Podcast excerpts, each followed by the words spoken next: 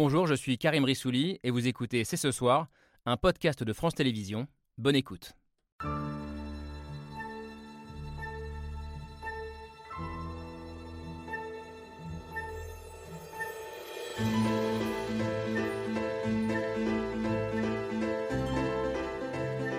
Bonsoir à toutes et à tous, soyez les bienvenus sur le plateau de C'est ce soir. Je sais que les jours sont durs, je sais que pour certains le, le- coût de la vie pèse sur votre quotidien. Nous avons tout pour sortir plus fort, plus grand de ce moment un peu difficile de notre histoire. Et donc on va continuer de tenir, on va absorber ce choc.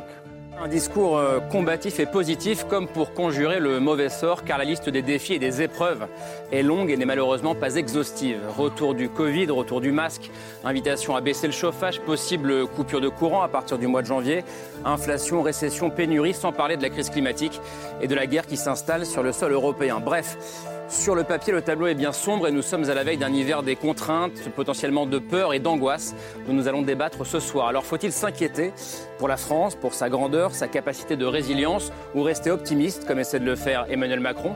Allons-nous, comme le prédit le président, sortir plus grand et plus fort de cette épreuve ou au contraire affaibli économiquement, socialement et moralement?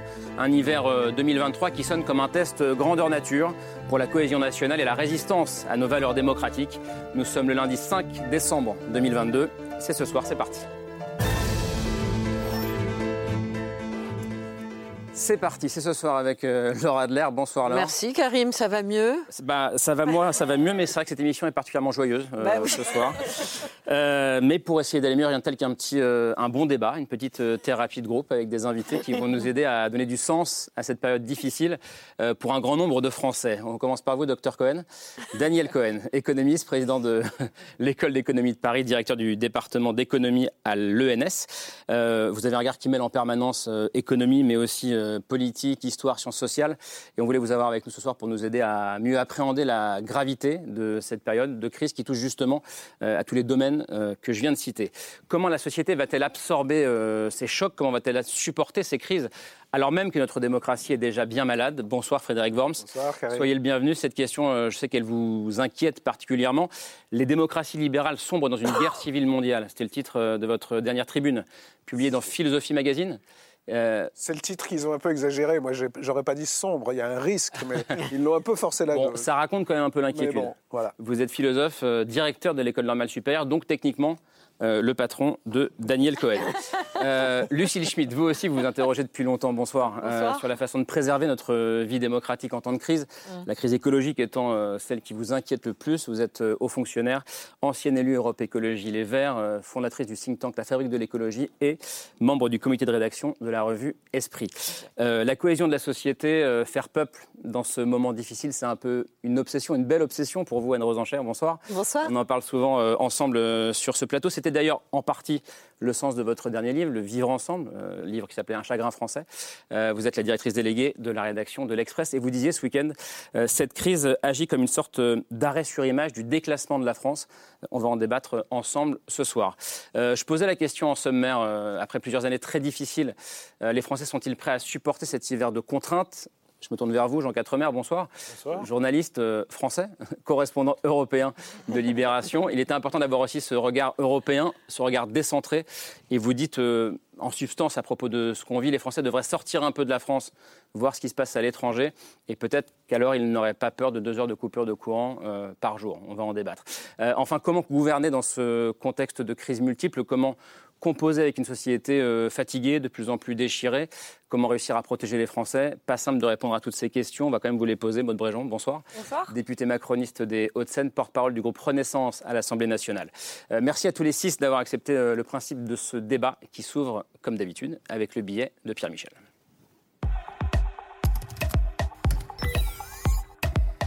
Moins d'électricité, plus de masques, plus cher la vie aussi. Français, encore un effort, vous en faites pas, ça va bien se passer. Mon message, c'est responsabilité, mais en aucun cas panique. Pas de panique, nous dit Emmanuel Macron. Pas de panique, s'interroge plutôt le journal Libération. Oui, oui, pas de panique. Il faut qu'on gagne en sérénité. Euh, c'est normal de se préparer. euh, c'est normal, c'est prudent et c'est responsable. Coupure, pas coupure, on le saura grâce à une application. Donc là, c'est vert. Si ça va moins bien, ce sera orange. Si ça va très mal, ce sera rouge. Nous dépendons du ciel, mais ce n'est pas pour autant qu'il va nous tomber sur la tête. On n'est pas dans un film catastrophe en train de se dire qu'est-ce qui va se passer. Sans parler de crash, attachons tout de même notre ceinture. Est-ce que les feux de signalisation, par exemple, sont indépendants du réseau? Est-ce que vous pourrez les maintenir Ça dépend des endroits. Ça dépend des endroits. C'est un délestage, pas un blackout. Qui va vous donner l'ordre de couper l'électricité? C'est RTE qui nous l'enverra. En tout cas, certains le disent, on n'est pas sur une grosse réussite. Emmanuel Macron et Madame Borne devraient s'excuser. Ils ont mis la France aujourd'hui dans une situation de précarité énergétique qui euh, fait davantage penser au tiers-monde qu'à des pays développés. C'est le début de l'hiver et ça commence à faire. Il va y avoir fin janvier, début février, quand les premières factures d'électricité tomberont, de vraies difficultés. Chute des températures, mais augmentation continue de l'inflation. Ce pic inflationniste, euh, qui dure déjà depuis plusieurs semaines, durera encore quelques mois. Il y a maintenant la météo de l'énergie, il y a aussi la météo des prix, et puis il y a le retour du Covid. Combien de temps ça va pouvoir tenir? Mon bras ne tremblera pas s'il faut décider l'obligation du masque y compris dans toutes les circonstances. C'est pourtant le mot d'ordre, tenir. Si on est capable tous de faire les efforts nécessaires, il n'y a pas de raison qu'on ne traverse pas l'hiver dans les meilleures conditions possibles. Les ministres réclament à l'unisson des efforts aux Français. Nous ferons tout pour qu'il n'y ait pas de coupure d'électricité cet hiver. Ça dépend de nous tous, collectivement. Pas coupable, mais tous responsables. En attendant, coupure d'électricité, est-ce que ça va être tout noir? Je sais que les jours sont durs, mais quand on regarde tout le reste de l'Europe, nous sommes parmi ceux, si ce n'est ceux qui s'en sortons le mieux. Il faudra arrêter de voir tout en noir. Et un grand merci à Pierre Michel. On va revenir euh, tout à l'heure à la question de la fatigue démocratique et de la, résilience, notre capacité de résilience. Mais d'abord, euh, commençons avec cette inquiétude très concrète pour nous tous, pour 67 millions de Français. Bien résumé ce matin euh, à la une du journal Libération, avec cette tour Eiffel éteinte. On va la voir, symbole d'une France plongée dans l'obscurité. Avec cette question, pas de panique, euh, point d'interrogation, en écho euh, à la phrase d'Emmanuel Macron ce week-end. Daniel Cohen, quand vous, on vous dit de ne pas paniquer, euh, ça vous rassure ou vous commencez à paniquer deux fois plus, justement bah ça, Oui, ça, c'est toujours inquiétant de dire pas de panique, c'est l'évidence. Et en même temps, ça joue un rôle thérapeutique, c'est-à-dire qu'on est en train de, de, converger vers cette angoisse que peut-être pendant deux heures, on va couper l'électricité alors que les problèmes de l'année prochaine vont vraiment très, très au-delà de, de, ça.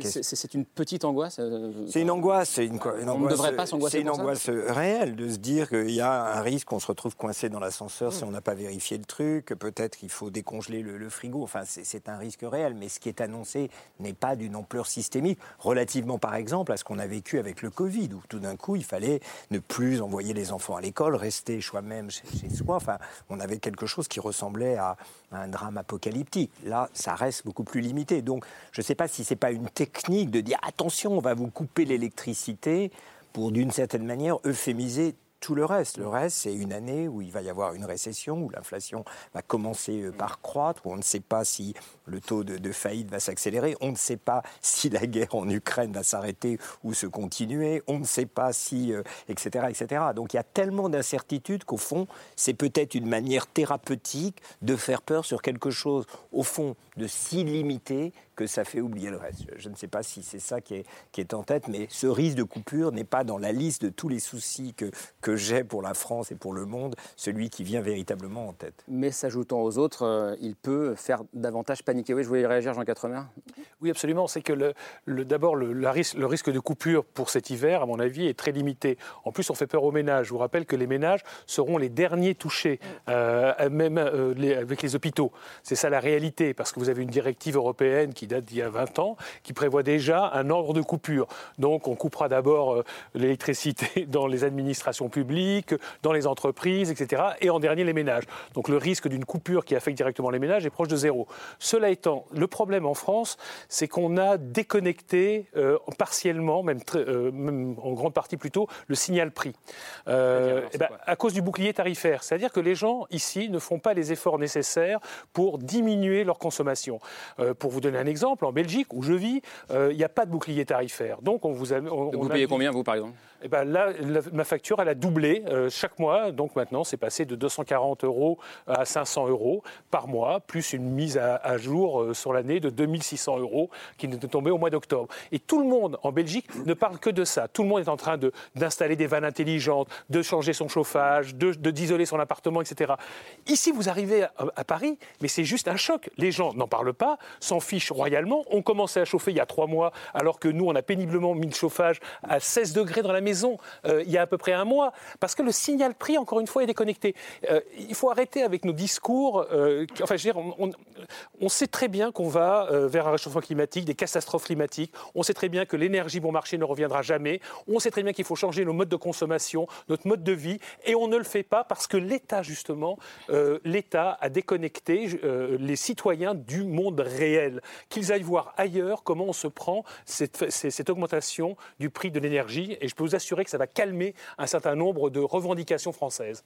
Alors, pas sûr que tout le monde soit d'accord là-dessus. Euh, Lucille Schmitt Moi, je pense que ce que dit Jean Quatremer est effectivement assez contestable parce que euh, ça place tous les citoyens La facture sur le. pas contestable. Non, mais euh, j'ai une fille qui vit en Belgique, si chacun raconte Ouais. sa vie, et donc je suis au Ah oui. courant du fait que sa facture a doublé parce qu'elle ne gagne pas encore sa vie. Donc, euh, donc on n'est pas non plus assignés tous au fait qu'on vit dans un quartier de Paris.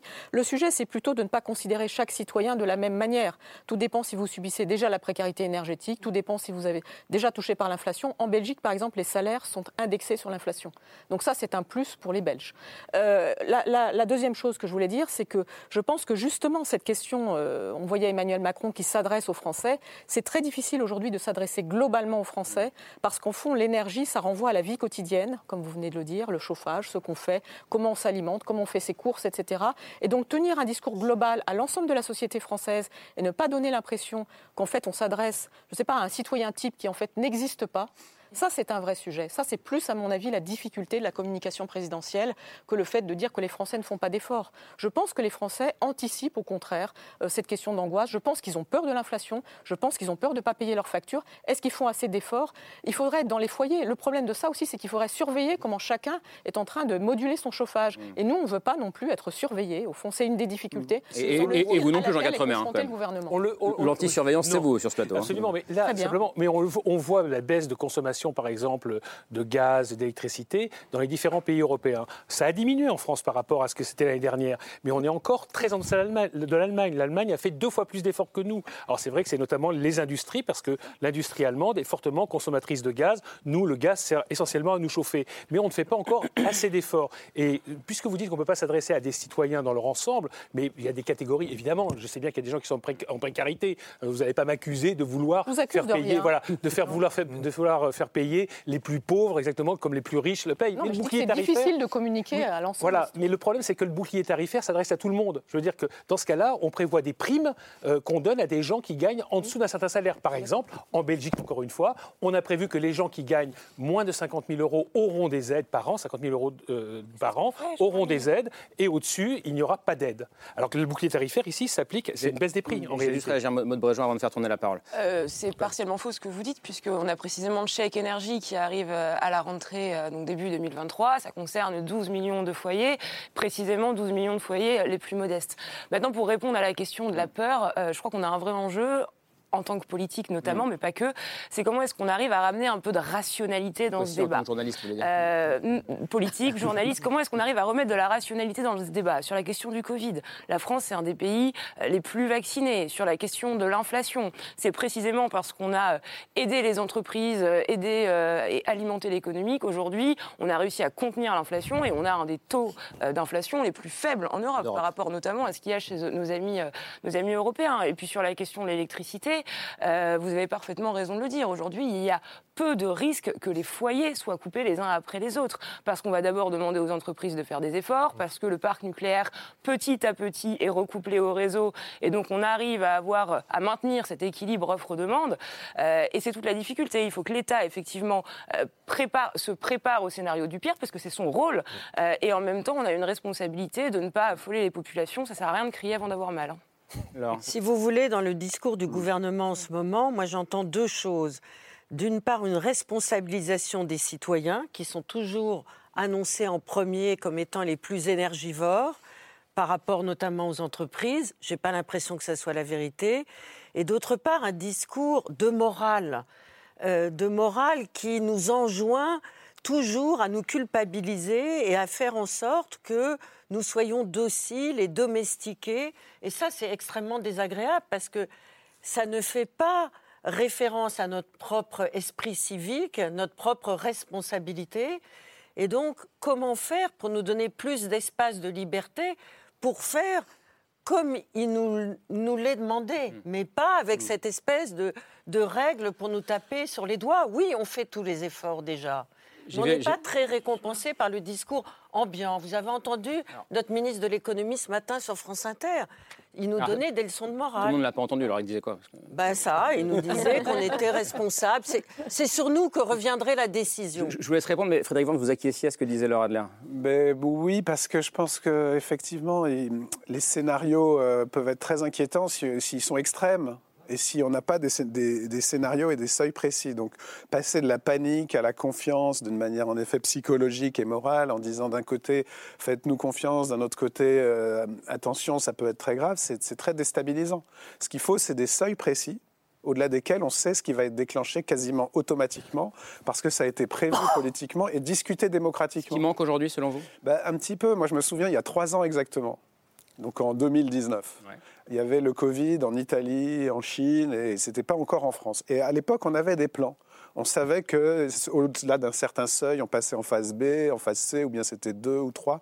Et ça, c'était une période assez structurée, assez rassurante. Après, il y a eu un moment normal de panique parce que ça a été débordé, et on a mis très longtemps à revenir à une prévisibilité. Et là, je pense qu'effectivement, même un risque minime, et on sait qu'il y a une irrationalité normale, dès qu'on nous dit il y a 0,01 risque, L'imagination, elle en fait un 100%, c'est- comme ça. Donc dès qu'on dit qu'il y a un risque de coupure, il faut dire dans quel cas, à partir de quel seuil, et comment on sera concerné. Et c'est vrai qu'il faut rappeler ce que vous avez dit, c'est-à-dire qu'il y, a des- plans, mais il faut vraiment qu'on ait des, des j'allais dire des petites fiches, enfin aussi savant soit-on, et je crois que la science est essentielle, aussi savant soit-on, il faut des petites fiches. Si on arrive là, c'est A, si on arrive là, c'est B. Ça a été discuté démocratiquement, tout le monde y participe, et là, on peut résister. Mais en même temps, ça veut dire planifier l'incertitude. Bah oui, mais c'est ça le rôle de- des humains, d'une manière générale. C'est-à-dire l'incertitude, elle est structurelle. En ce moment, elle est un peu pire Ouais. que jamais. Donc il faut planifier un peu plus que jamais. Anne Rosencher. Oui, non, mais au-delà de, en effet, euh, de savoir euh, comment est ressentie la situation, et évidemment pas de la même façon en fonction de euh, où on en est déjà, de ce qu'on, de, de, de, de- de l'inflation, de comment on, on a l'angoisse de la fin de mois, etc.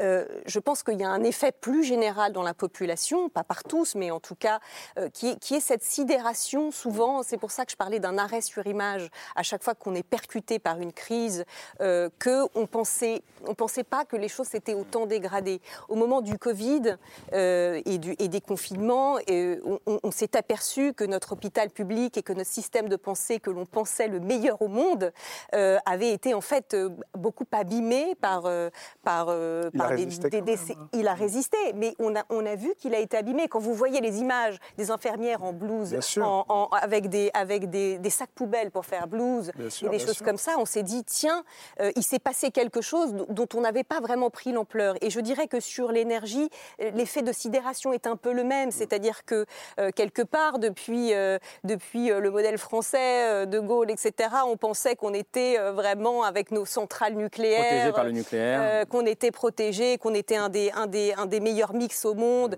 et il y a eu, bon, alors après, on ne va pas rentrer dans des détails parce qu'à chaque fois, les gens s'écharpent pour savoir à qui revient la responsabilité euh, de, de, de- du, voilà, de cette vision euh, qui n'a pas De été. ce manque d'anticipation, Voilà, je ne dis pas du tout qu'il fallait pas faire les énergies renouvelables, hein, mais simplement ces, ces- ces espèces de, de virages à chaque fois à 90 degrés sur la question euh, du nucléaire qu'on a abandonné pour reprendre et dont maintenant on dit ah ben on manque de compétences, ah oui mais à qui la faute? Est-ce que c'est EDF Est-ce que c'est le gouvernement? En tout cas, moi je pense qu'il y a cet effet de sidération de se dire comment c'est possible qu'en France il y ait des coupures de courant. En dehors, je dirais, de la panique de- du quotidien, de savoir si on va être ou pas euh, euh, coincé dans un, dans un ascenseur, à mon avis, il y a cette, cette espèce de sentiment que, que oui, les choses sont se sont Et que- dégradées plus que ce qu'on ne le, le Que pensait. la France n'est pas si grande qu'elle qu'elle ne le pensait. En, tout cas, termes, que enfin. oui. Alors euh, après, euh, moi je suis d'accord pour dire qu'il ne faut pas non plus être déjà dans la défaite. Mm. Euh, ça, je pense qu'il faut faire très attention. Il faut pointer les problèmes, voir comment on peut les résoudre, pas être dans la com. Mm. Euh, c'est là le problème de savoir les discours volontaristes. Oui, mais si on a l'impression que c'est que de la communication, c'est encore plus urticant pour les gens.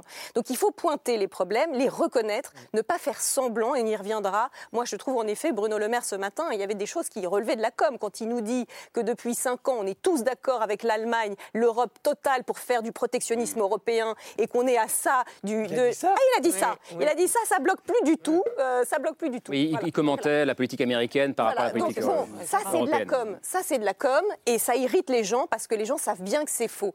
Il faut être volontariste, mais il faut que les actes suivent. Je trouve que c'est une idée intéressante, cette, euh, cet arrêt sur image du déclassement euh, de la France qu'on a pu vivre au moment du Covid, ou ressentir au moment du Covid, qu'on peut ressentir aujourd'hui. Daniel Cohen. Oui, je ne suis pas sûr que les Français, en ce moment, pensent exactement dans ces termes le, le problème euh, qu'on vit. Euh, Je crois qu'ils ne sont pas complètement stupides, ils se rendent bien compte qu'on est face à des dérèglements majeurs qui dépassent largement le périmètre euh, de l'Hexagone. On a eu, on a tous ça en tête évidemment, on a eu la crise du Covid qui a créé un choc psychologique considérable. Euh, toutes sortes de choses ont été transformées irrémédiablement par, euh, par cette crise, à commencer par le télétravail, qui est devenu une aspiration très forte parce que on se sent plus protégé, plus à l'aise chez soi qu'au bureau, alors même qu'on a fait l'expérience de la solitude pendant le Covid quand on était enfermé euh, chez soi. Et en réalité, ça nous a aidé à repenser, à reconfigurer la vie en société pour le meilleur ou pour le pire.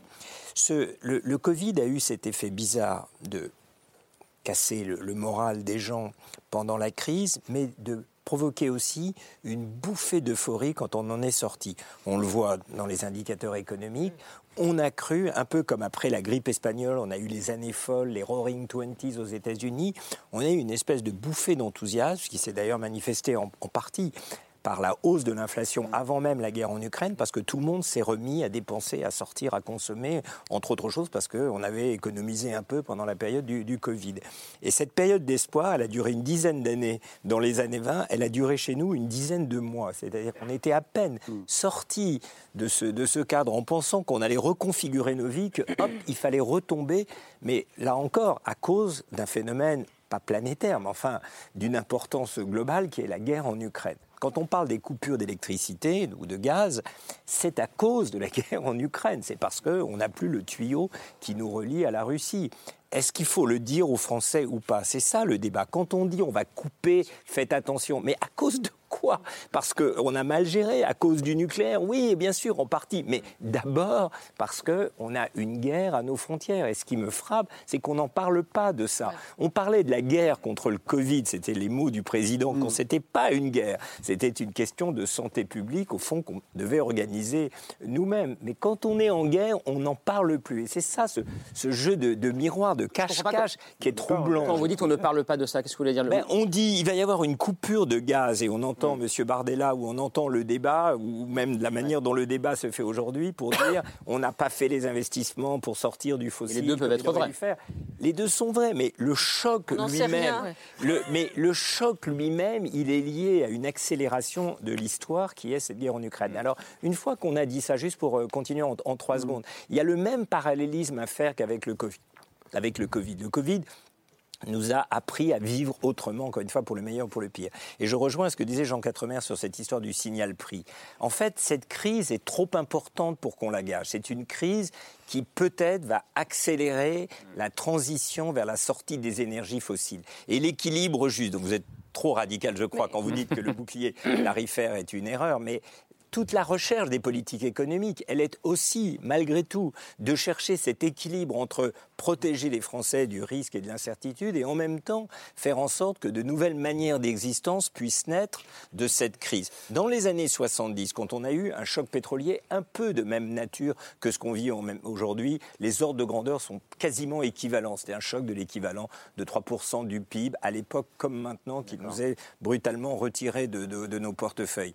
À l'époque, la réponse réponse a été de tout faire pour encourager la découverte de nouveaux champs pétrolifères, ce qui advint dix ans plus tard et on a eu un contre-choc. Là, on ne veut pas ça. On veut apprendre à vivre autrement avec les énergies fossiles. Et c'est cette articulation où la pédagogie devrait être, plutôt que de dire, je sais pas quoi, de dire, il faut qu'à la fois on vous protège, mais que des nouveaux schémas de consommation, je pense au covoiturage en vous écoutant, peut-être que le télétravail sera le leg du Covid, peut-être que le covoiturage sera le leg de cette crise, qui fait qu'on on sera allergique à l'idée de voir dans une bagnole une seule personne et toutes ces voitures en randonnion avec personne dedans, alors que il faut apprendre à vivre autrement. Donc c'est cet équilibre à trouver et qui ne se résout pas. Est-ce que la France est en déclin ou pas J'aime quand tout le monde veut parler, j'adore ça. Et je vais je vais devoir jouer un rôle d'arbitre, hein, évidemment. Et c'est Maud Bréjean qui va prendre la parole. Euh, je rebondis sur la question énergétique. Je suis complètement d'accord. Il y a d'abord un modèle sociétal à repenser pour les 10, 20, 30 prochaines années. Et ça, on le tire de la crise qu'on est en train de traverser. Euh, en revanche, la question de la politique énergétique, c'est-à-dire de l'équilibre entre l'offre et la demande, je suis désolée, c'est d'abord une question qui est technique, c'est une question qui est scientifique et qu'on a beaucoup trop abordée depuis 20, 25 ans avec une approche politicienne. Et là, je rejoins ce que vous dites, ce que vous disiez tout à l'heure sur la place de la science. Euh, aujourd'hui, la culture scientifique, elle doit retrouver une place bien plus prépondérante qu'elle n'a aujourd'hui dans les raisonnements politiques. Euh, si on reprend il y a 20 ans, il y a 10 ans, 2012, les débats sur le nucléaire étaient complètement lunaires. Euh, on avait d'un côté les écolos qui nous disaient que c'était dangereux et qu'il fallait absolument en sortir. Aujourd'hui, on a le Rassemblement national qui nous dit qu'il faut sortir des énergies fossiles, mais qui va voter contre la loi pour développer les énergies renouvelables. Euh, et donc, on a des extrêmes qui nous sortent du champ technique, du champ scientifique. Et, et nous, il faut qu'on on rame un peu continuellement pour arriver à se remettre dedans. Alors, je trouve qu'on a bien, je trouve qu'on a évolué, et les politiques et les médias, dans la façon d'aborder ces questions, mais il y a encore beaucoup de chemin à faire. Plus d'un Français sur deux convaincu aujourd'hui que le nucléaire euh, émet du CO2, alors que ça n'en émet pas. On parle euh, du déclin du nucléaire en France, juste rappeler trois chiffres, Euh, c'est 44%, environ un peu moins de 50% de la puissance installée, de la puissance électrique installée. On a un tiers du parc qui est à l'arrêt, et malgré ça, c'est 60% de l'énergie qu'on est en train de produire à l'heure où on parle. Donc il faut rem- je- voilà, remettre quelques bases scientifiques dans ce débat, sortir des énergies fossiles avec du nucléaire, avec des renouvelables, euh, et puis arrêter d'avoir ce discours décliniste permanent. Quand j'entends Jordan Bardella qui parle de tiers-monde, Oui. enfin quand même, il faut être un petit peu rationnel, aller voir ce que c'est que le tiers-monde. Je sais- Oui, juste, juste un Rapidement, petit- hein. juste un-. Bon, alors, non, non, allez-y, allez-y, allez-y, Non, mais juste un petit mot pour Le dire que- tiers-monde peut être un dire- modèle de société pour le futur. Mais pour dire pas que c'est forcément mais pour, négatif. mais pour dire que c'est pas c'est à vous c'est à vous que je réponds ça. Mais c'est juste pour dire que c'est pas justement c'est pas seulement technique. On a toujours caché l'idée que la sobriété était nécessaire. Le président lui-même a dit on va pas redevenir des Amish. Et pourtant cette dimension de la sobriété dont je parlais à propos du covoiturage s'impose dans les consciences parce que on pour ça voit que je vous ai parlé de nouvelles de nouveaux Donc c'est pas modèles, juste hein. c'est pas juste scientifique, c'est pas juste l'offre et la demande comme si c'était deux paramètres techniques. Il y a une acceptation d'un changement de modèle. Voilà. je- Lucie Schmitt, On peut pas oui, éluder rejoint- volet technique. C'était la phrase importante, me semble-t-il, de Daniel Cohen euh, dans sa précédente intervention. C'était non, c'était aussi que cette crise est trop importante pour qu'on la gâche. Et c'est Alors moi, je voyais plusieurs choses dans l'intervention de Daniel Cohen, plusieurs choses très importantes. Bah, sûr. La première, bien sûr, c'était que la France ne peut pas se vivre comme une île. C'est-à-dire par rapport à la question énergétique, penser que ce qui se passe en France n'est pas directement dû à la guerre en Ukraine et que c'est dû au fait qu'on est mal investi. Moi, je pense Mais que personne n'a dit ça. Non, mais Je répondrai après, mais personne ne dit ça. Mais, mais je pense que le, le- le déclenchement vient, vient de cette crise et vient évidemment de la façon dont, dont d'ailleurs elle a éclairé notre dépendance aux énergies fossiles, alors même qu'on avait un discours, par rapport à ce que vous disiez, un discours politique qui disait qu'on était en train d'en sortir. On s'est aperçu que techniquement et économiquement, on était toujours aussi dépendant des énergies fossiles. Et c'est d'ailleurs un- une des choses intéressantes qu'a dévoilé cette guerre. La deuxième chose, c'est évidemment qu'il y a eu un sujet sur le mix énergétique français, c'est-à-dire qu'avoir trop compté sur le nucléaire pour, euh, pour la production d'électricité, c'est un problème quand on doit augmenter d'un tiers la production d'électricité d'ici le milieu des années 2030. Et évidemment, il faut faire à la fois du nucléaire et des énergies renouvelables.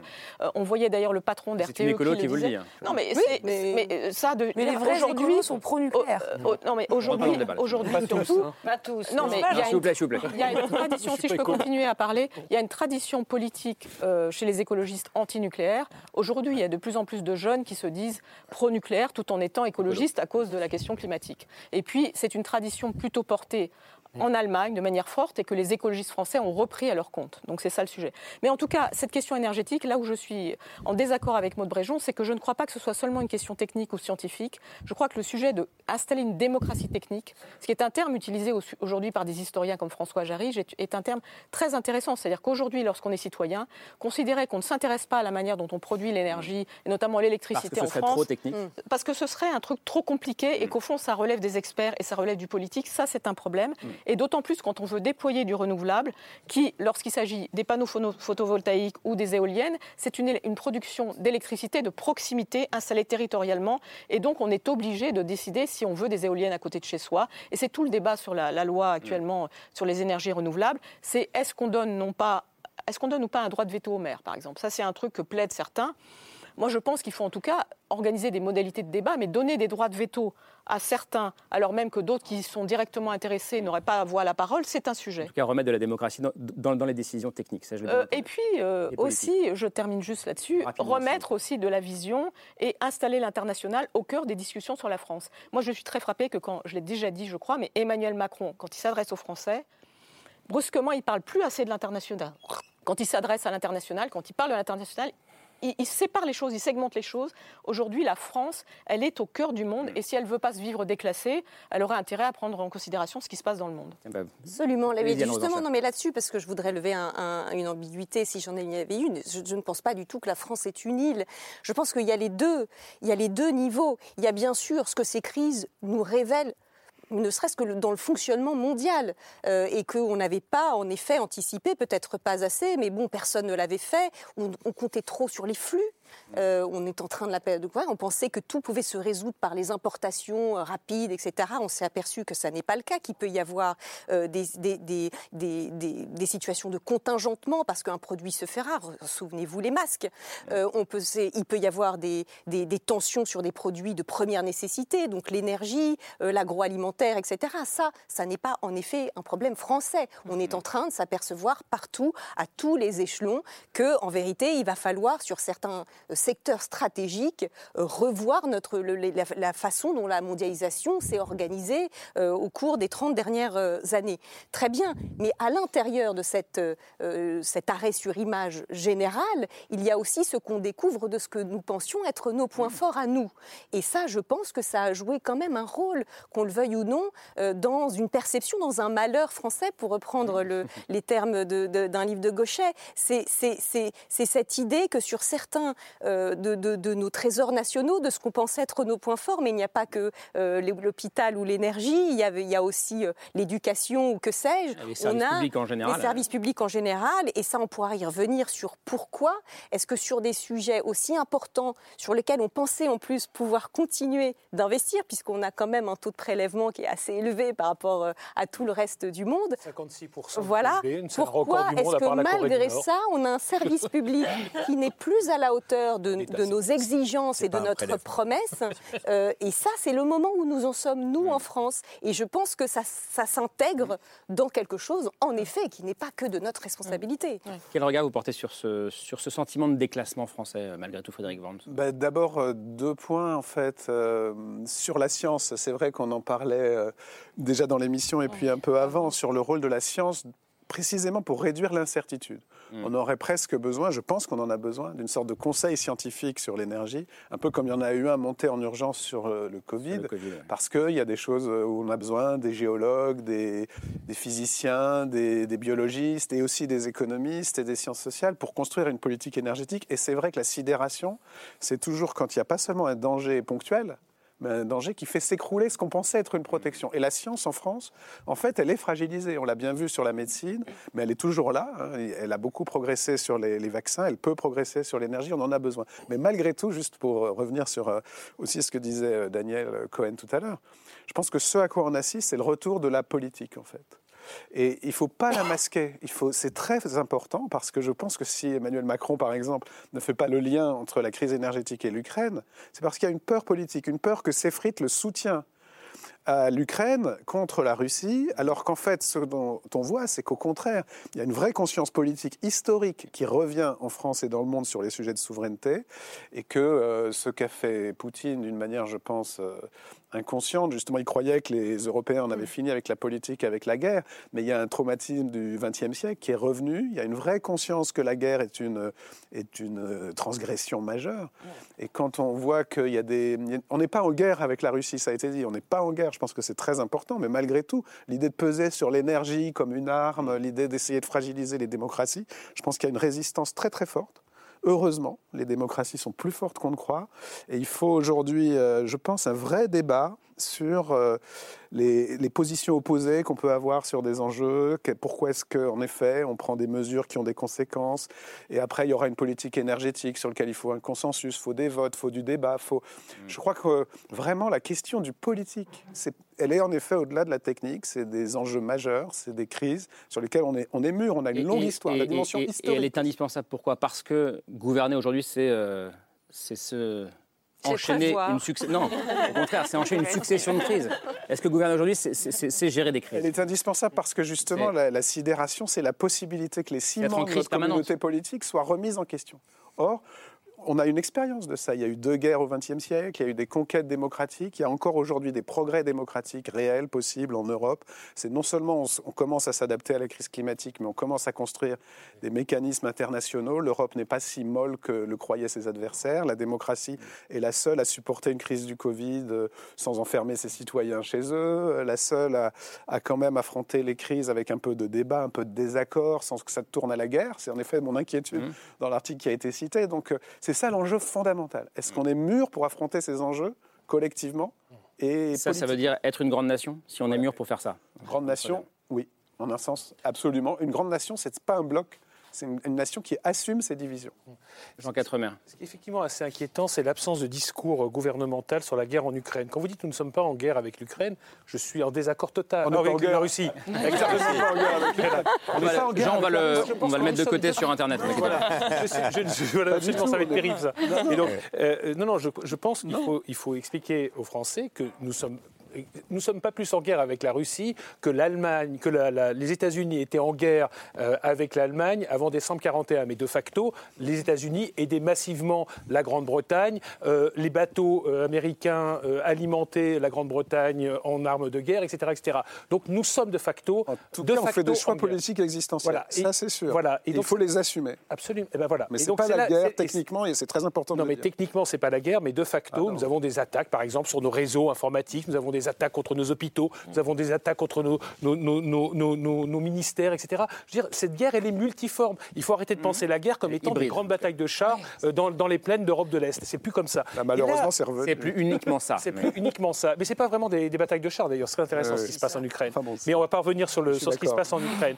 Mais en tous les cas, c'est vrai que c'est très curieux d'avoir euh, vu le président euh, Emmanuel Macron, je suis désolé, mais en mars 2020, dire qu'on était en guerre contre un virus. Donc, grand discours qui est vraiment, qui était extrêmement impressionnant. Et là, on décide d'aider massivement l'Ukraine et il n'y a pas eu ce discours, euh, ce discours euh, politique pour nous annoncer que de facto, nous allions euh, prendre des sanctions extrêmement brutales. Les sanctions qu'on a prises contre la Russie, il n'y a pas de précédent historique. En l'espace de huit mois, nous avons coupé toutes nos relations commerciales avec un grand pays comme la Russie. La Russie est asphyxiée aujourd'hui. C'est quelque chose qu'on aurait pu expliquer aux Français dès le départ. Les, médias dire aux Français, ça ne peut pas ne pas avoir de conséquences en gros. Ah ben, évidemment que ça aurait des conséquences. Il fallait tout de suite le dire. Et donc c'était un vrai discours. Ça n'a pas été dit. Ça a été un discours hein. Non, c'est parce que c'est le président qui, c'est le président qui doit porter la parole. Il a fait un discours à la rentrée où il expliquait effectivement que désormais mm. il fallait s'attendre, à il fallait faire des sacrifices et que ça allait avoir un contre-soutien à l'Ukraine. Mais euh, dès le mois de février, ça n'a pas été le cas.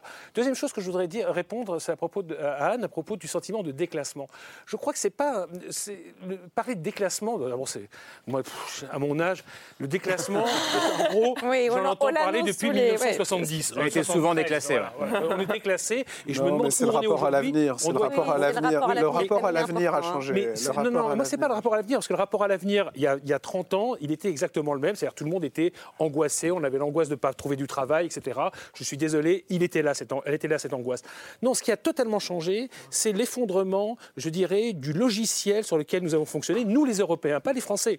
Euh, le logiciel, il était triple. C'était euh, euh, d'abord euh, la dépendance à l'égard de la Russie en matière pour obtenir des énergies à bon, bon marché. il y avait la dépendance à la Chine, où on pensait qu'effectivement, avec le commerce mondial, nous allions pouvoir amener la Chine à la démocratie. Et enfin, la dépendance aux États-Unis, qui a été, elle, organisée depuis 1945, pour assumer notre défense. Et brutalement, nous sommes orphelins de ces trois dépendances. Je ne sais pas si vous vous rendez compte du choc que c'est. C'est-à-dire que d'un seul coup, il faut assumer notre propre défense. Alors, signal positif vient d'être fait. Vous savez, l'avion de combat du futur franco-allemand va finalement voir le jour. Sans doute le char du futur aussi va voir le jour. Donc il y a des signaux positifs qui sont envoyés. Mais d'un seul coup, il faut prendre en charge notre défense. Penser tout le monde comme étant de possibles ennemis. Des amis d'aujourd'hui peuvent devenir nos ennemis. On était dans un monde qu'ancien. On était dans un monde tout à fait, euh, je dirais, on était dans Disneyland, nous les Européens, et on, en est, on est obligé d'en sortir très rapidement. C'est pour ça, selon vous, qu'il y a ce sentiment peut-être de déclassement? C'est plus, plus un changement de logiciel qu'un déclassement? Je pense que c'est un changement, de, un changement de logiciel, mais là aussi, c'est le discours politique qui doit nous le faire comprendre. Euh, je suis persuadé que les gens ne se sentent pas déclassés. Je veux dire, moi, je ne me sens pas plus déclassé aujourd'hui que je me sentais déclassé il y a 30 ans, etc. Quand je dis je, c'est en général, les gens ne sont pas déclassés. Mais il y a une angoisse. C'est-à-dire que d'un Les inégalités augmentent, donc euh, non, il y a effectivement... Pas en France, l'inégalité n'augmente pas, c'est exactement, c'est même plutôt l'inverse, parce qu'on est un pays qui est tellement redistributeur qu'on ne voit pas d'augmentation des inégalités. Mais en revanche, je crois qu'il faut que. Mais je ne vois pas une totale contradiction non plus hein, avec euh, ce qui a été dit. Non. je pense vraiment qu'il faut se dire. Non, mais le, discours politique doit porter justement euh, euh, l'explication de ce que nous sommes en train de vivre. C'est-à-dire, il faut vraiment dire aux gens c'est normal que vous soyez un peu angoissé en ce moment parce que tout le monde a changé. Ce que disait Daniel Cohen tout à l'heure, c'est-à-dire, euh, voilà, on, est dans une crise sans doute sans précédent depuis les années 30, 30, 40, et donc il faut expliquer aux gens. Et ce discours-là, il n'est pas clair. C'est tout ça. Quand on entend Bardella qui parle, que, qui dit qu'on c'est n'importe quoi. Je veux dire, il faut, il faut que le, pouvoir politique. Maud Brejon, et après on parlera si vous voulez l'égalité. Maud Brejon d'abord. Là où je vous rejoins complètement, c'est qu'il faut à la fois avoir un discours de vérité, un discours de lucidité, qui soit pas un discours euh, décliniste, pessimiste. Euh, et l'équilibre, il est dur à trouver. On est en permanence tiré, en tout cas moi je le mmh. ressens comme ça, comme parlementaire de la majorité, avec des extrêmes qui tiennent, mmh. eux, volontairement des discours alarmistes, parce que Jordan Bardella, ça lui va très bien de parler de tiers-monde. Euh, le Rassemblement national, Vous en parlez beaucoup, qui était, là, qui était, le, qui était le Front national hier, il se nourrit des peurs, il se nourrit des craintes. Le jour où il n'y a plus de crainte, où il n'y a plus de peur, il n'y a plus d'extrême en France. Hein. C'est un système qui est assez bien huilé. Euh, et nous, là-dedans, il faut qu'on arrive à aller, encore une fois, je reviens à ce que je disais, à apporter de la rationalité. Mais enfin, le déclinisme, le taux de chômage n'a pas été aussi bas depuis euh, des années. Le taux de chômage des jeunes n'a jamais été aussi bas depuis qu'on le mesure. Euh, on a malgré tout, on est davantage indépendant sur le plan énergétique que nos voisins européens, grâce au nucléaire notamment. Et on a une économie qui, certes, se trouve en difficulté, mais tient bien mieux que ce que peuvent tenir notamment donc chez nos, chez nos voisins. Donc on peut admettre qu'on a des difficultés, on peut admettre qu'on a des défaillances, euh, et, il faut les nommer, il faut y répondre, mais arrêtons de parler de déclinisme en permanence. Mais on peut peut-être faire euh, une différence entre le déclinisme, personne n'est pour le déclinisme sur ce plateau, mais l'enregistrement d'une réalité, le modèle social mmh. euh, qui se fragilise de plus en plus pour, hélas, mettre sur le côté des populations qui se paupérisent à toute vitesse. Donc moi, j'aimerais bien savoir avec le docteur Cohen ce qu'il en est de l'augmentation des hein, inégalités.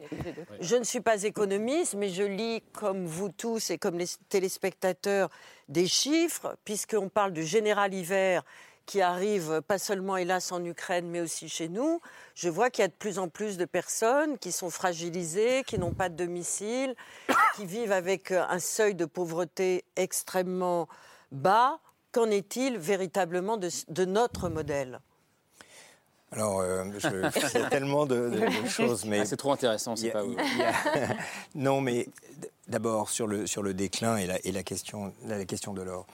Euh, les Français vivent depuis toujours avec une schizophrénie entre leurs conditions personnelles et la France. C'est-à-dire que quand on demande aux Français que pensez-vous de la France Ils répondent depuis très longtemps, c'est une catastrophe. Et mon ami Yann Algan a démontré que ça date depuis la collaboration dans les années 40. Les Français, et avec la décolonisation, en réalité, ne s'en sont jamais remis. Donc ça va pas. Et vous, ça va. Donc il y a un, décalage entre l'opinion que les gens donnent sur eux-mêmes et l'opinion qu'ils ont sur le pays, et ça ne s'est jamais résorbé. Sur le Covid, par parenthèse, cette méfiance des Français à l'égard d'eux-mêmes comme Français et à l'égard du gouvernement en particulier et de toutes leurs institutions, y compris scientifiques, qui se sont beaucoup dégradées par le Covid, quand on classe les pays les uns relativement aux autres en prenant les indicateurs économiques et les indicateurs épidémiologique. La France est très bas dans ce double classement. On a fait une note du Conseil d'analyse économique qui l'a établie. Elle est dans le dernier tiers. Dans la confiance. Dans la confiance. Dans, ça. Dans, la, et, le degré de confiance dans ces institutions. Et donc le degré de méfiance dans ces institutions permet exactement de situer la France dans le tiers inférieur des pays qui ont résisté au Covid à proportion de cette méfiance générale qu'ont les Français. Plus on a confiance dans ces institutions, mieux on a résisté au Covid.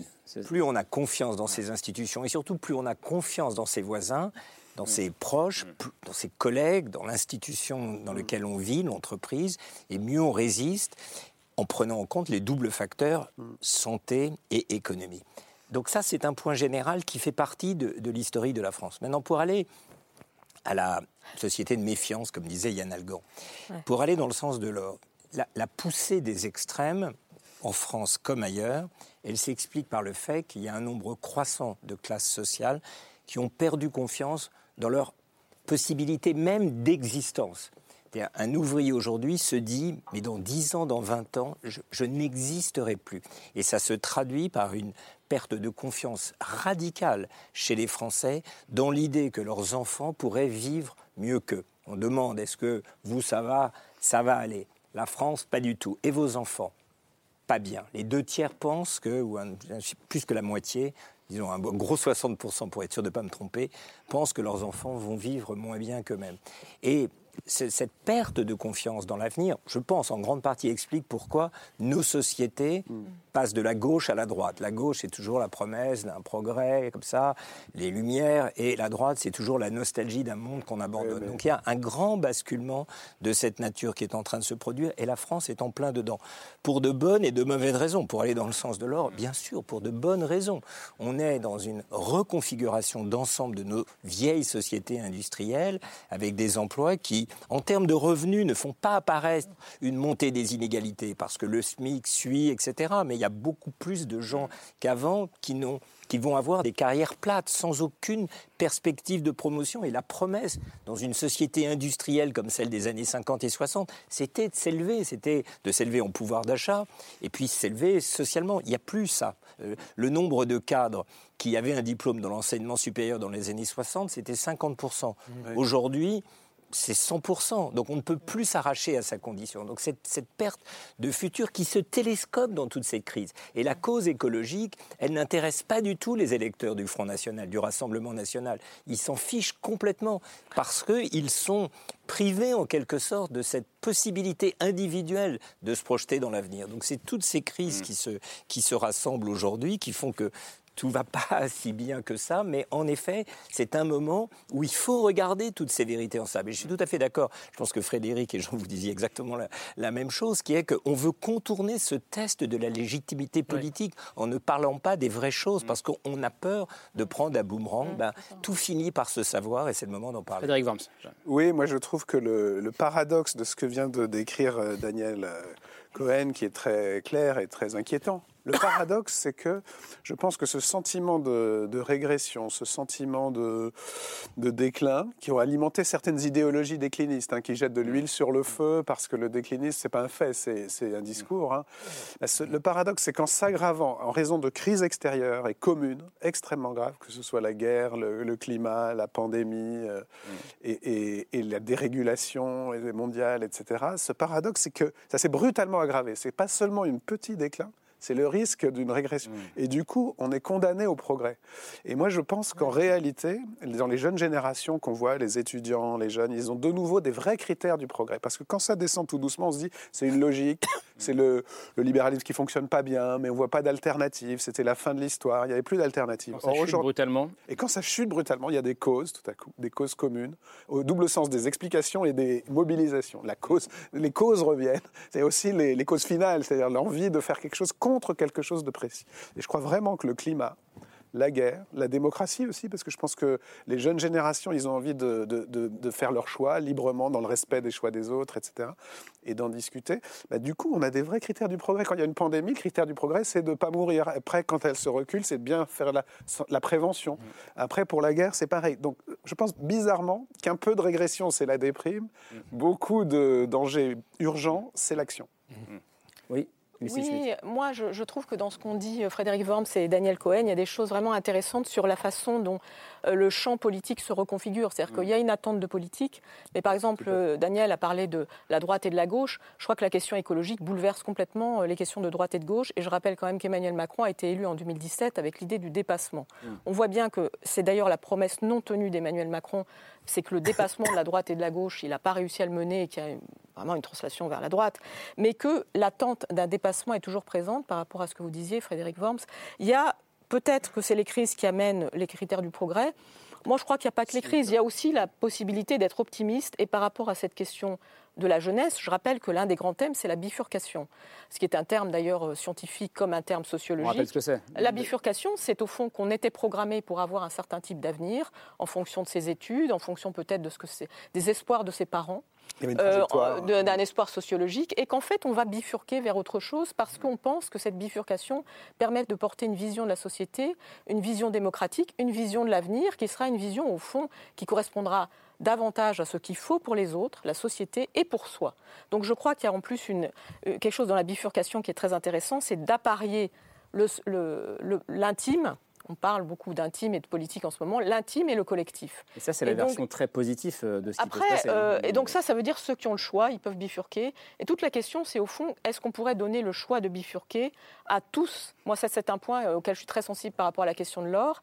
Et moi, ce qui me frappe aussi, c'est que les indicateurs avec lesquels on mesure, au fond, ce que pensent les Français, ce qu'ils pensent du déclassement, les gens, etc., moi, je pense qu'il y a un problème, c'est que c'est une société fragmentée de plus en plus.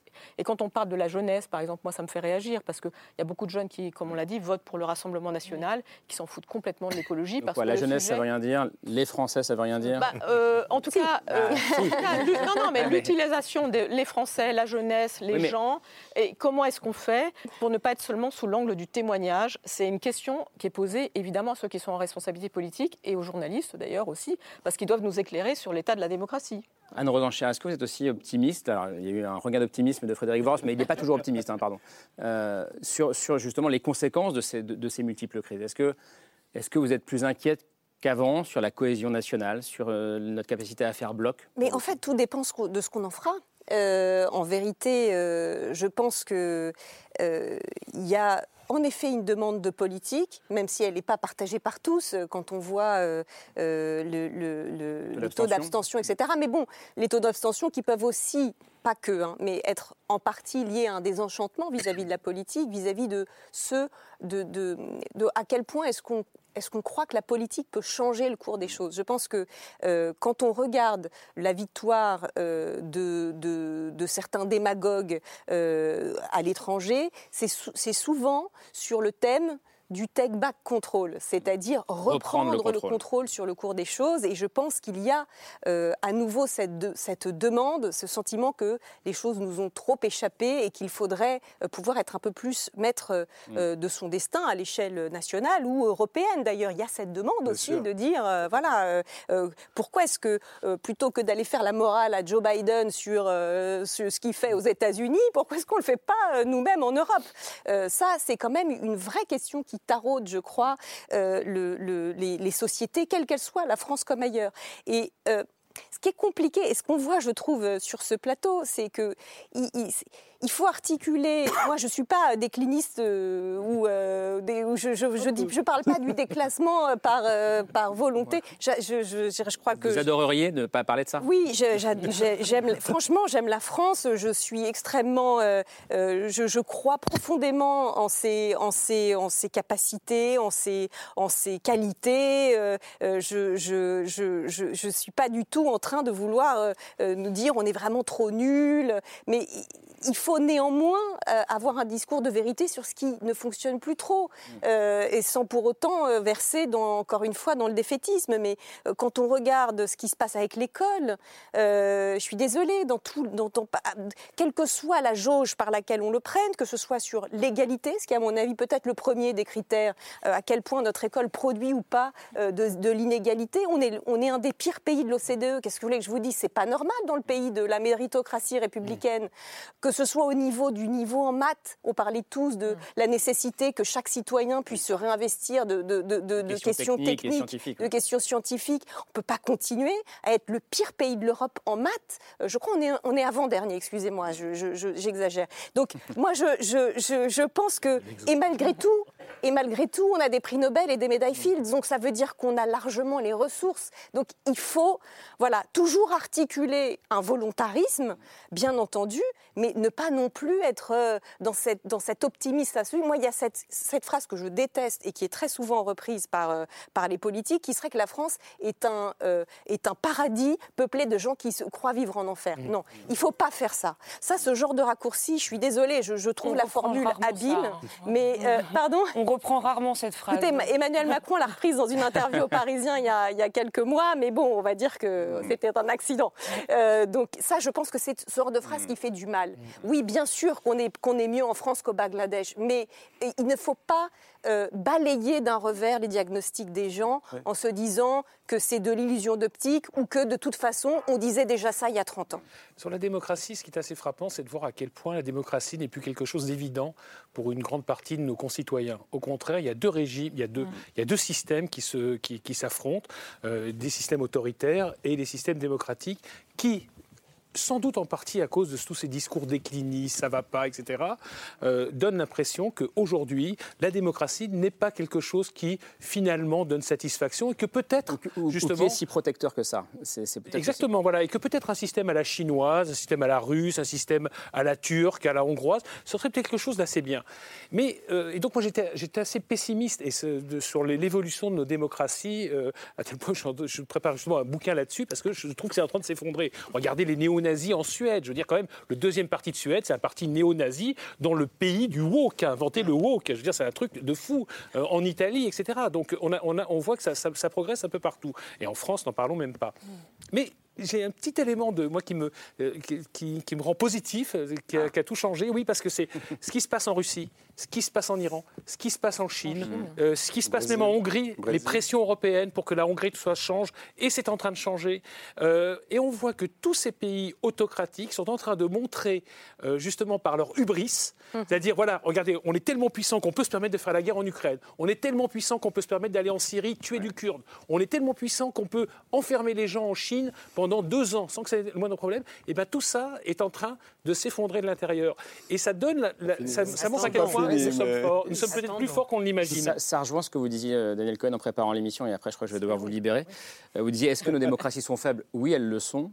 Mais les autres le sont aussi. oui, exactement. On, on, a l'habitude de réfléchir euh, la géopolitique comme des rapports de puissance. Les puissances, l'Amérique, l'Europe, la Chine, la Russie. Mais en fait, toutes nos puissances sont faibles. Nous vivons dans une société mondiale qui, depuis 30 à 40 ans, a réduit la force des liaisons sociales. Nous sommes dans un monde de déliaisons sociales croissant qui entraîne en partie l'affaiblissement de tous les pouvoirs. Et tous les pouvoirs sont faibles. La démocratie est faible, elle est minée par le populisme, mais les autres aussi, toute la liste que vous venez de donner. Poutine est faible. D'abord, faible sur le terrain, mais la société ne le suit pas. Les mollahs en Iran sont faibles. Xi Jinping est faible. Et au fond, on est dans cette nouvelle géographie d'une mondialisation qui est en train de s'arrêter, de s'interrompre, parce qu'il n'y a plus de belligérants. Les puissances sont trop faibles maintenant pour continuer d'aller dans cette voie d'un affrontement commercial avec les autres. C'est aussi cette reconfiguration de l'espace politique mondial dont on est les, témoins. mais s'il y avait une force dans cette faiblesse, justement? Mais tout, tout à fait, si tout le monde le comprend, si on comprend qu'il faut arrêter...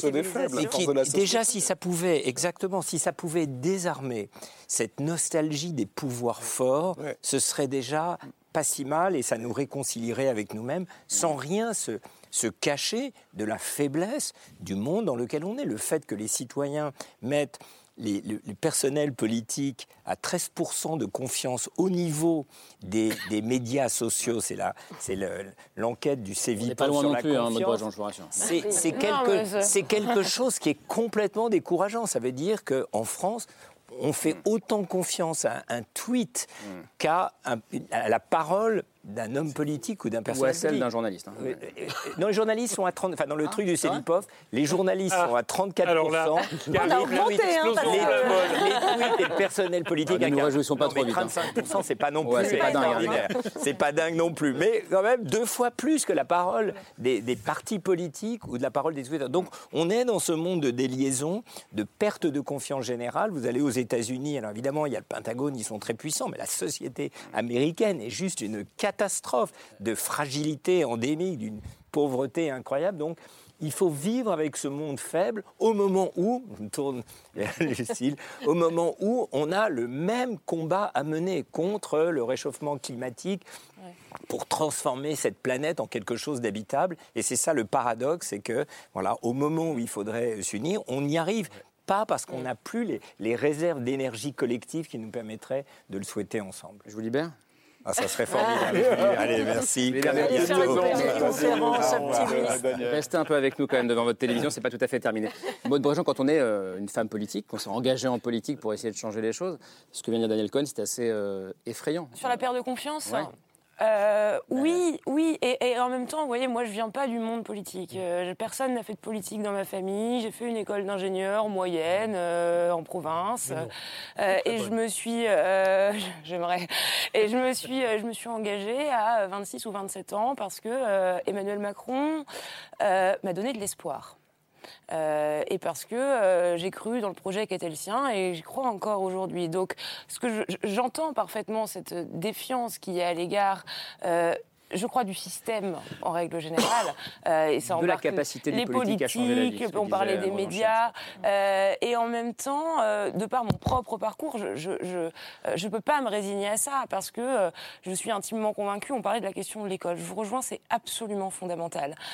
parce que si on résout ce problème de l'école, on fait un grand pas en avant vers la, la réconciliation des classes sociales et on ne répondra pas aux grandes crises majeures sans réconcilier les classes entre elles. mais ça, c'est aux politiques entre autres avec bien sûr le monde éducatif, euh, mais de le travailler. La question de l'énergie, euh, bien sûr qu'il y a les, sujets techniques, mais c'est des décisions qui à un moment sont prises par des politiques. Ah, mais ça rejoint ce que disait Frédéric Worm, qui disait faisons un conseil scientifique de l'énergie. Eh ben, pourquoi pas? Moi je, suis très ouverte, hein, euh, mais donc je ne pense, pas que le, je pense pas que les hommes et les femmes politiques soient aujourd'hui impuissants, loin de là.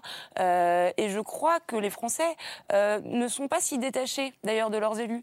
c'est peut-être le cas de leurs députés, j'en prends ma part, euh, mais ils ont une confiance dans leur maire, par exemple. Ils ont une confiance dans la politique de proximité. Donc il y a aussi peut-être une façon de réfléchir la politique en France, de remettre de la proximité, euh, de remettre de la démocratie participative. Euh, mais voilà, je, pense que tout n'est. Encore une fois, il ne faut pas avoir tout avec les lunettes noires. Rapidement sur cette question démocratique, l'un et l'autre, Frédéric Worms, puis, puis. Schmitt. Alors, juste, moi je voulais revenir d'un mot sur le déclinisme et ça rejoint la démocratie.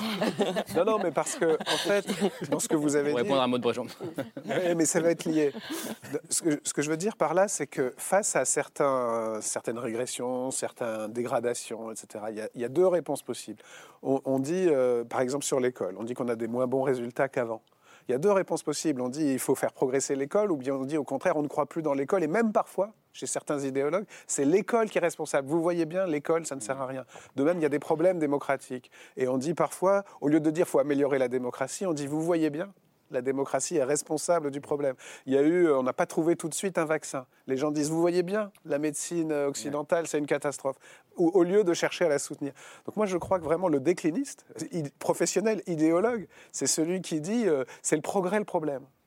Parce que vous voyez bien, il y a du déclin, donc abandonnons l'idée de progrès. Alors que le déclin, le fait de ce qui s'aggrave, doit nous amener au contraire à faire progresser encore plus les choses, les mêmes choses, l'école, le soin, la justice, etc. Et sur la question de la déliaison, bon, euh, Daniel Cohen a dû nous quitter, mais je crois vraiment que c'est un diagnostic juste et faux à la fois. C'est-à-dire qu'aujourd'hui, il y a des grandes forces d'association, la société civile est en train de s'organiser, les débats sont en train d'être. Moi, j'appelle de mes voeux non seulement de l'écologie, mais plusieurs écologies qu'on puisse discuter de plusieurs Mmh. types de solutions. Des associations de jeunes qui sont, font partie de la COP, euh, des COP. Enfin voilà, il y a, il y a de la. Plus de démocratie en tout cas. Et de, de- ouais, exactement. Et formuler nos oppositions. Rapidement pour conclure le cycle avant le choix de oui, oui, ce que je voulais dire, moi, c'est que la démocratie doit être politisée au sens où les citoyens doivent comprendre qu'ils ont aussi une responsabilité. C'est-à-dire qu'on ne peut pas avoir cette espèce de dialogue euh, de sourds entre un peuple qui dit vous êtes responsable et en Bien même sûr. temps vous êtes impuissant. Mm. Et donc tout l'enjeu sur cette question démocratique, c'est comment est-ce qu'on invente des instances où se côtoient des scientifiques, euh, des citoyens, des politiques, et qui ensemble n'aient pas de, le sentiment d'asymétrie de leurs responsabilités. Moi, je crois qu'il y a trop de citoyens qui se contentent d'interpeller. Et j'observe, j'observe, oui, j'observe que la vitalité démocratique, elle est très souvent dans l'interpellation, mais que les, les- les institutions ont un problème d'inertie, un problème de rythme par rapport euh, à l'efficacité du changement. Comment est-ce qu'on irrigue ces institutions avec de la vitalité démocratique en plaçant les citoyens en situation de responsabilité? Moi, qui suis haut fonctionnaire, je pense que par exemple faire un État qui donne plus d'importance aux chercheurs, plus d'importance à l'expertise citoyenne, qui s'ouvre sur la société, c'est déterminant. Sinon, au fond, la démocratie sera Il faut arrêter avec l'histoire de la démocratie participative. Il faut faire une démocratie efficace dans laquelle les citoyens ont leurs responsabilités. Sinon, dire qu'on repolitise, c'est un vain mot. Euh, on doit évidemment. euh, pardon, j'arrête. Non, parce que mais j'arrête. Mais ce que je veux dire par là, c'est que le principal, le principal exemple de tout On ça, c'est évidemment la bientôt, question. C'est évidemment la question climatique et aussi ce qui s'est passé en Chine, comme le disait Jean Quatremer, c'est-à-dire que c'est pas euh, vive la démocratie que disent les Chinois. Ils disent stop zéro Covid. De même que les Russes s'étaient mobilisés contre les oligarques qui allaient à 120 à l'heure dans les rues de Moscou. C'est-à-dire que de manière très concrète, ils disent voilà comment on fait la démocratie. On prend un sujet sur lequel on est harcelé, sur lequel on est impuissant et sur lequel on redonne du contenu démocratique extrêmement concret. Donc arrêtons les grands mots et allons dans une démocratie du concret. Laure, on termine avec vous. Non, mais je, je trouve que les propos de Lucille viennent en écho de ce texte que vous avez d'ailleurs peut-être lu qui s'intitule Santé publique année zéro, qui a été publié chez Gallimard par Barbara Stigler, que Frédéric Worms connaît, mais peut- peut-être pas seulement. Si, si, je la connais. C'est un Frédéric désaccord en partie avec ce texte-là. Mais... ah bon, alors, eh ben, on va pouvoir discuter. Une autre fois, Mais sans sur- doute. alors, sûrement hors antenne, mais d'abord dites-nous non, de quoi on non, parle. mais le, Mais, le euh, souci, et c'est ce que je retiens Il a lancé cette un débat, en tout cas.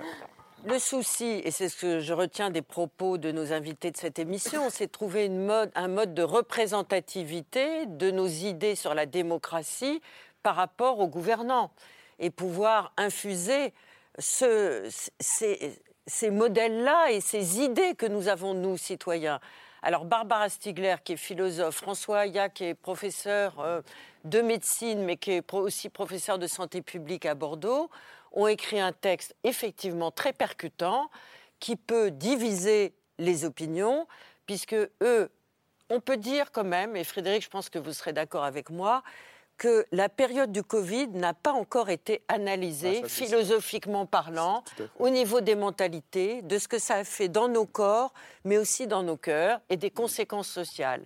Eux, ils essayent de penser cette période-là comme ayant percuté notre manière de vivre, à la fois sur le plan quotidien et sur la perception de l'avenir. Maintenant, ils sont extrêmement négatifs vis-à-vis de la gouvernance et notamment des responsabilités de l'État au moment de cette période, parce qu'ils pensent que nos gouvernants ont atteint nos propres libertés. Mais on ne quitte pas le sujet de notre émission de ce soir, parce qu'ils pensent tous les deux qu'on aurait dû faire participer plus les citoyens et que le gouvernement s'est un peu trop abrité avec ce conseil scientifique et que le gouvernement, par la voix d'Emmanuel Macron, nous a donné des injonctions au lieu de nous faire participer en tant que citoyens libres et égaux à une, une forme d'adhésion. Et il pense qu'il y a peut-être eu aussi une restriction de liberté.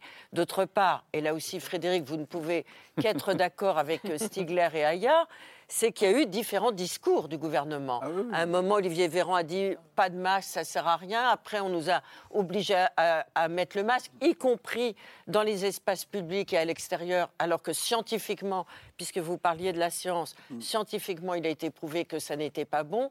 Bref, venons-en au plus urgent et au plus essentiel, au plus vital aujourd'hui, c'est que bah, la santé publique est en péril, disent nos deux auteurs, et que les conséquences du Covid n'ont pas été analysées par le gouvernement. Il y a une restriction de lits. ils reprennent des affirmations de Jean Castex, qui était à l'époque Premier ministre, et au moment même où nous parlons, il y a une triple épidémie. Le Covid revient, la bronchiolite sévit et la grippe a refait son apparition. Et donc, dans le système de santé publique, il faudra repenser des choses. Et là, je m'adresse plus particulièrement au service de la pédiatrie, parce que ce sont les enfants qui sont en première ligne aujourd'hui par alors c'est peut-être un peu brutal de la part de cette philosophe et de ce professeur de santé publique, par une absence d'anticipation et de prévision du gouvernement. Est-ce que vous pensez que la santé publique est en danger aujourd'hui Alors, je vous laisse répondre, mais vraiment en retard. Mais allez-y, allez-y, allez Je, pense qu'il est toujours facile de, refaire l'histoire après la crise. J'entends le besoin de participation démocratique. Pour autant, quand on est en pleine gestion de crise, on a besoin de prendre des décisions rapidement. Euh, on peut analyser les choses a posteriori, mais on ne savait pas tout. Il faut avoir l'humilité de dire qu'on n'a pas tout bien fait, que peut-être il aurait fallu le faire différemment, mais enfin, revenons deux, trois ans en arrière. Quel choc ça a été. Euh, et, il est, voilà, je pense, un peu facile de refaire l'histoire avec le retour d'expérience qui est celui de fin 2022. Et j'interdis à Jean Quatremer de rentrer dans le débat, sinon on va y passer la nuit. Il va nourrir votre. Je reviens demain. Merci beaucoup. Euh, demain, on parlera de l'Iran. Vous pouvez revenir, mais si vous êtes pertinent sur l'Iran, je ne sais pas. Euh, merci d'être venu, Maud Bréjon. ce soir, merci Lucille Schmitt, merci Anne Rosencher. On vous retrouve dans, dans les colonnes de l'Express. Merci Jean Quatremer. Vous, c'est dans Libération. Et puis merci euh, à vous, euh, Frédéric Worms, d'être euh, venu ce soir.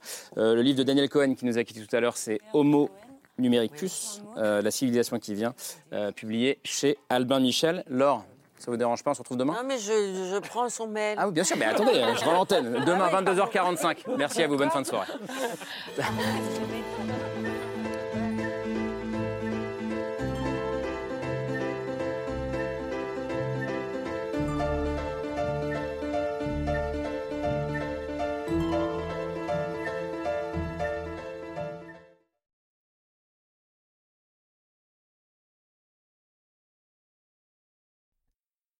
C'était C'est ce soir, un podcast de France Télévisions.